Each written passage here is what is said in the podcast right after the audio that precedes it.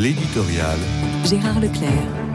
Est-il vrai que la perspective d'une Église dite synodale signifierait un changement fondamental et que ce serait la volonté particulière du pape François d'obtenir une telle révolution?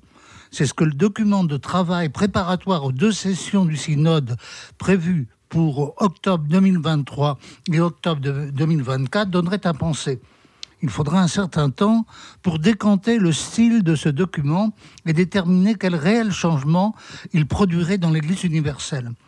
Mais on doit aussi s'interroger sur la signification de ce simple mot, synode, ne serait-ce qu'en référence à 20 siècles d'histoire.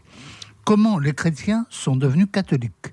C'est le titre d'un ouvrage d'une historienne spécialisée qui pourrait nous éclairer sur les origines de l'Église romaine. J'ai salué ici, il y a quelques mois, la mémoire de Marie-Françoise Basselès, à qui nous devons des travaux de premier ordre sur le sujet.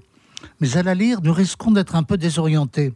En effet, l'Église telle que nous la connaissons, avec son organisation, son unité, sa doctrine, sa discipline, ne s'est pas constituée spontanément.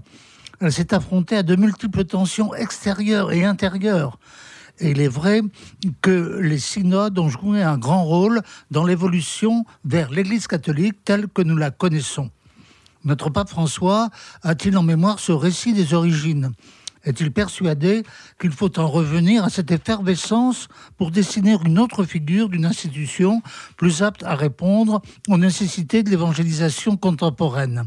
Si c'était le cas, il ne faudrait pas nous étonner que les deux sessions du synode à venir soient plutôt animées mais si une réelle liberté d'expression est donnée aux acteurs de ce synode, est-il sûr que les orientations prévues par le document en question seront retenues?